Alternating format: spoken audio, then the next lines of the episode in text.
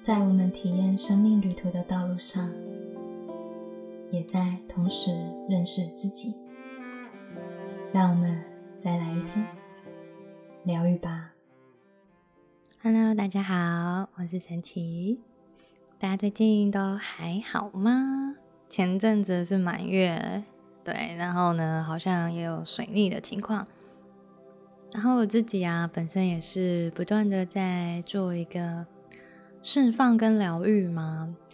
嗯，可以简单跟大家先聊一下这个好了。虽然我今天有别的主题，不过想先跟大家讲一下，就是，嗯，过往如果我们没有去意识到跟觉察到的时候啊，可能就是情绪上来就让它上来了，然后事情发生了就让它发生了。那我们就是去只能去经历它，然后感受它，然后甚至有一些人可能会想要尽可能的去寻求到一些方式来回避掉这一切。嗯，可能会用更多的嗯找事情来做啊，去填满他的这个时间，然后好让自己不用去经历跟感受到那种可能明明就有一些内在的某些感觉，它正在浮现出来。嗯，那这种我们也可以称之为可能是一种压抑，然后或者是逃避他目前正在经历的一些发生。对，那我希望大家去看待这件事情的时候去。用一种更更高的角度，也就是说，它其实也是没有对错的，它就是一个可能每个人都有曾经想过，或者是也这样做过吧。嗯，那没有关系。但如果好的地方是，如果你愿意去觉察的话，还有愿意去 正面迎击这些能量的时候啊，我自己的体验下来结果是，这些能量其实它背后都总是有一些礼物。也就是说，当我们生命中某一些情节，还有或者是你在这段时间内突然疯狂的一直想到某一个人或某一件事情，或者是某一些状态的时候，它不是一个意外，它正在在引领你你体内有一些东西，它想要被释放出来。那有几种方式你可以去做处理。其实有一种方式就是你去冥想，嗯。对于某些人，平常如果没有在冥想来说，他可能会觉得很困难，因为怎么冥想，我应该怎么做？然后他可能会觉得我在那边反而想的更凶猛啊，所有的信信念、想法、感觉全部都会爆出来。嗯，但冥想其实有些时候它很像是一种在浑浊的水在沉淀的过程，需要一点时间，然后坐在那边，然后静静的等这个浑浊的水慢慢沉淀。然后清澈的水就会开始浮现出来，接着你就会慢慢的、慢慢的感觉到你的头脑开始放松，更多、更多。嗯，那这个题有些时候是对于某一些刚开始进入到学习冥想的人来说，算是一个嗯比较需要去面临的一个挑战嘛。嗯，那我有些时候会用一个比比较简单的比喻，就是你可以去想象，就是。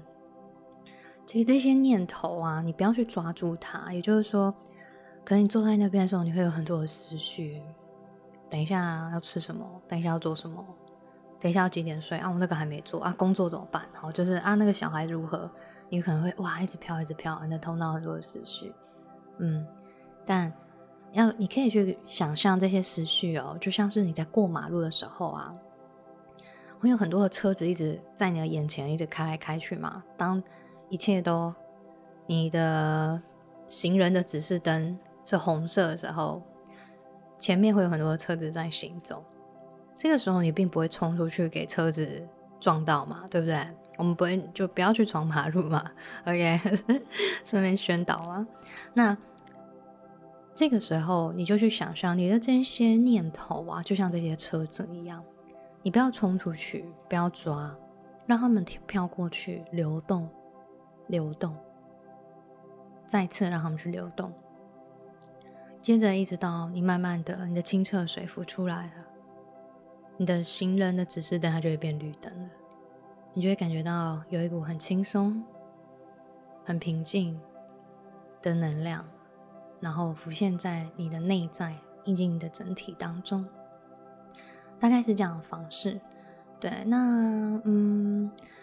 如果可以的话啦，其实你们可以试着用那个，也可以用西塔疗愈的冥想方法，对，那这个我有放在我自己的 YouTube 还有 Podcast 里面，你们可以去看一下。也就是说，那个冥想音档它是三十分钟。那，嗯，我要讲的是西塔疗愈，它的西塔是指西塔的脑波。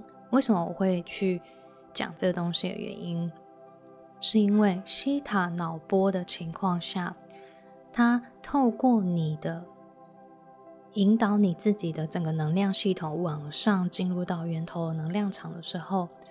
人类的脑袋的那个脑波会自动切换到西塔波，而西塔脑波呢是人类睡梦前的第一个阶段的脑波，它会让你感觉到非常轻松、非常的自在，然后感觉到你的因为睡梦前第一阶段嘛，你你你其实思绪已经会平静下来了，所以如果一个人真的有上到西塔脑波的人，他的脑脑部的活动量应该会降低。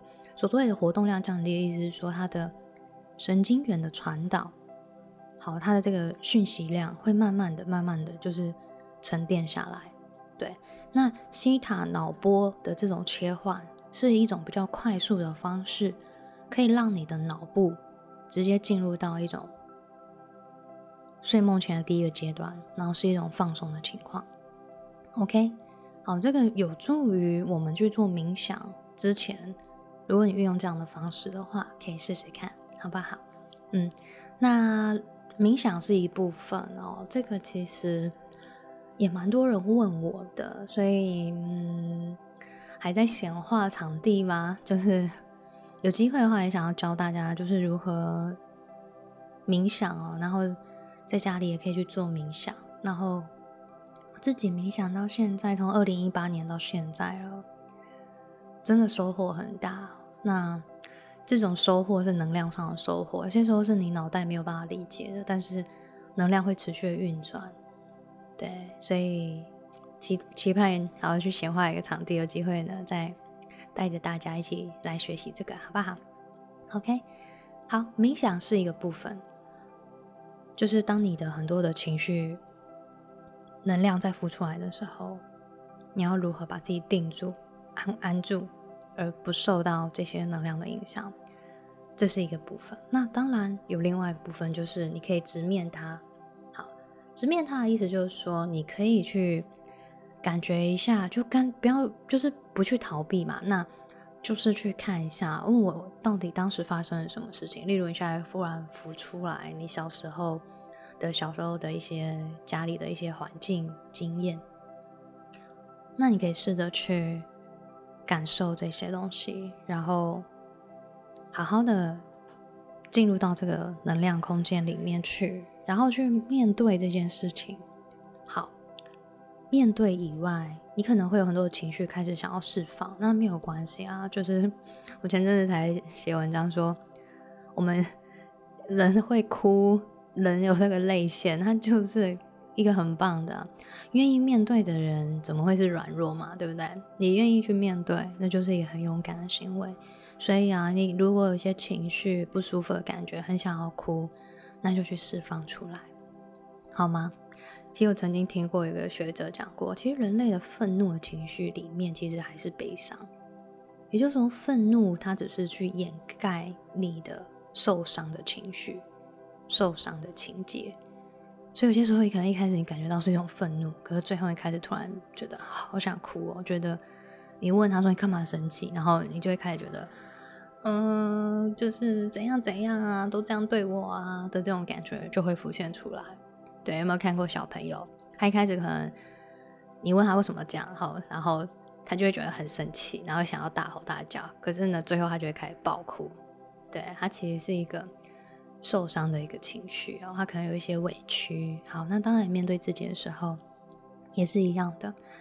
好，那情绪的释放哦，记得用一个很有智慧的方式陪伴着自己，然后去接纳自己的情绪，接纳它。接纳完以后啊，如果你们想要进一步的疗愈完成的话，可以问自己几个比较关键的问题，就是在这个经验里面，他想要。让你学习到的是什么？你有没有学到什么吗？你在生命中去经历的这些事情里面，你有没有看见什么样的自己？那此时的你自己，你的想法是什么？那这些想法，如果你可以重新选择的话，你想要怎么选择？哦，它是一个你可以去面对这一切，然后去学习完成的一个旅程，这样 OK 吗？好。那接下来我就要进入到今天的主题哦。好，今天的主题其实是想要回答一些比较常见的一个问题，就是有些人会想要来学习一些像是西塔疗愈或灵性疗愈的工具。好，那最常问就是我学的会吗？其实这个答案哦，你觉得身为一个老师有办法回答你吗？不是说老师不想回答你，而是。我要讲的是，你们知道吗？你们从小到大念过书吗？同样都是一个老师，同样你跟你们班上的同学都是同一个老师，全班的人的程度有一样吗？学习最后的结果有一样吗？哦，然后大家最后的发展会一样吗？其实它是不一样的，对不对？大家都知道嘛，我们每个班上每个人都有自己的特质啊。自己的习生活习惯、行为模式，还有自己的信念系统，对，所以这件事情它本身就是一个关乎于我们自己本身要如何去学习，还有你在学习上的态度是如何。所以很多人都会来问我说：“哎，那我适合学吗？”我会说：“你必须去感受你自己，你要去感觉你自己有没有真心想学。”对，有些时候人家会觉得我都在回答一个 废话嘛，但是这其实背后是有原因的啊。我现在要跟大家聊一下，为什么真心这么重要？还记得我们常常在讲吗？你跟你内在的那个连接哦，你有没有去感觉到你自己准备好去学习一件事情？你那个心啊，要有热情，要有激情，要有对生命的热爱、兴奋以及悸动的感觉。懂吗？你才愿意去把一件事情做好吗？对吗？所以我才说，不只是在学习疗愈工具，我觉得你学习任何事物都一样。为什么要问心？因为如果你对一件事情从一开始都不晓得自己的那个热情跟兴奋的感受，你只是头脑上觉得好像要这么做，是不是大家都要这么做？然后用你的头脑一直企图的想要去完成这些事情的时候，你在过程中啊，一切都会变得很头脑。变得很头脑的情况就是，你会一直陷入到哇，什么叫能量？能量怎么来？那你要证明给我看吗？那你你要怎么分析？这个时候呢，我们真的要把爱因斯坦请出来了，好吗？还有很多的物理学家。OK，OK，但这样的教学过程，它就失去了我们去真的去感受更多的那个可能性了，好不好？OK 吗？所以我希望是，如果你们真的哈想要真心的去体验一件事情的话，敞开自己的感觉吧。这种东西它就是一个已经要超乎于你一直不断去解释的一个范畴了，更多的是你的灵性的直觉。我问你，你的直觉有办法现在？拿一个公式，然后证明给你看吗？对啊，其实我以前是理工科出来的。对啊，这东西要怎么证明？我其实以前是非常头脑的人，我也不知道怎么。现在我姐常常都说，你都有办法放下你的头脑，然后完全投入在这个领域了。我姐一直很对我很有自信，她说你绝对可以把这个工具教给大家。但我第一个要教大家是要如何先放下你的头脑的分析的逻辑思维模式来过你的生活。所以我刚刚前面才说，先冥想，懂吗？我是因为冥想的关系，我后来头脑比较不会就是刻意的每一件事情都要有一个佐证给我看。我妈以前早期在跟我讲佛理的时候，我都会跟她说：“有证明吗？” 哇，是不是很惊人？你们不要看我现在讲哦。OK 吗？对，所以我后来都非常爱我妈，非常感恩她。好，一路到一路，她都这么有耐心的陪着我去学习这些真理、智慧之类的。对，我在她身上都会看见很多的无条件的爱，但同时也有些时候也看到很多的无奈。OK，好，cancel delete 好吗？好啦，总之呢，要跟大家讲是问你的心，你做任何事情啊。过往一些时候，如果你你本身是擅长哦，一定要有一个什么 SWOT 分析，我一定要去知道这个利弊啊，这工具我要先比较好啊，这个这个这个，然后那个这个这个，好那哪一个有帮助啊？好哪一个效益成效最大？好来统计一下数据，好成功的人有多少？好可以做完成功疗愈个案的人多少？啊，我跟你说，你等这东西做完的时候，可能一一两年就过去了，然后最后呢，你会发现你比较不完。哈 哈对啊，因为是人人世间一切都也在改变嘛，更何况如果你们有一个平行宇宙的概念，就是搞不好你的版本也在改变。你突然切到另外一个版本，突然灵性觉醒人特别多，大家都非常的厉害。OK，好，所以我要讲的是放下这些，然后真心的去感觉你自己，真的有感受到某一个东西能带给你生命中感动、兴奋、喜悦。还有热情的感觉时候，再去行动啊。那再来就是我要问的是，真的行动了以后没有成会怎么样吗？也不会怎么样啊。其实生命的一切啊，不是得到就是学到吗？不是吗？你永远不会有亏。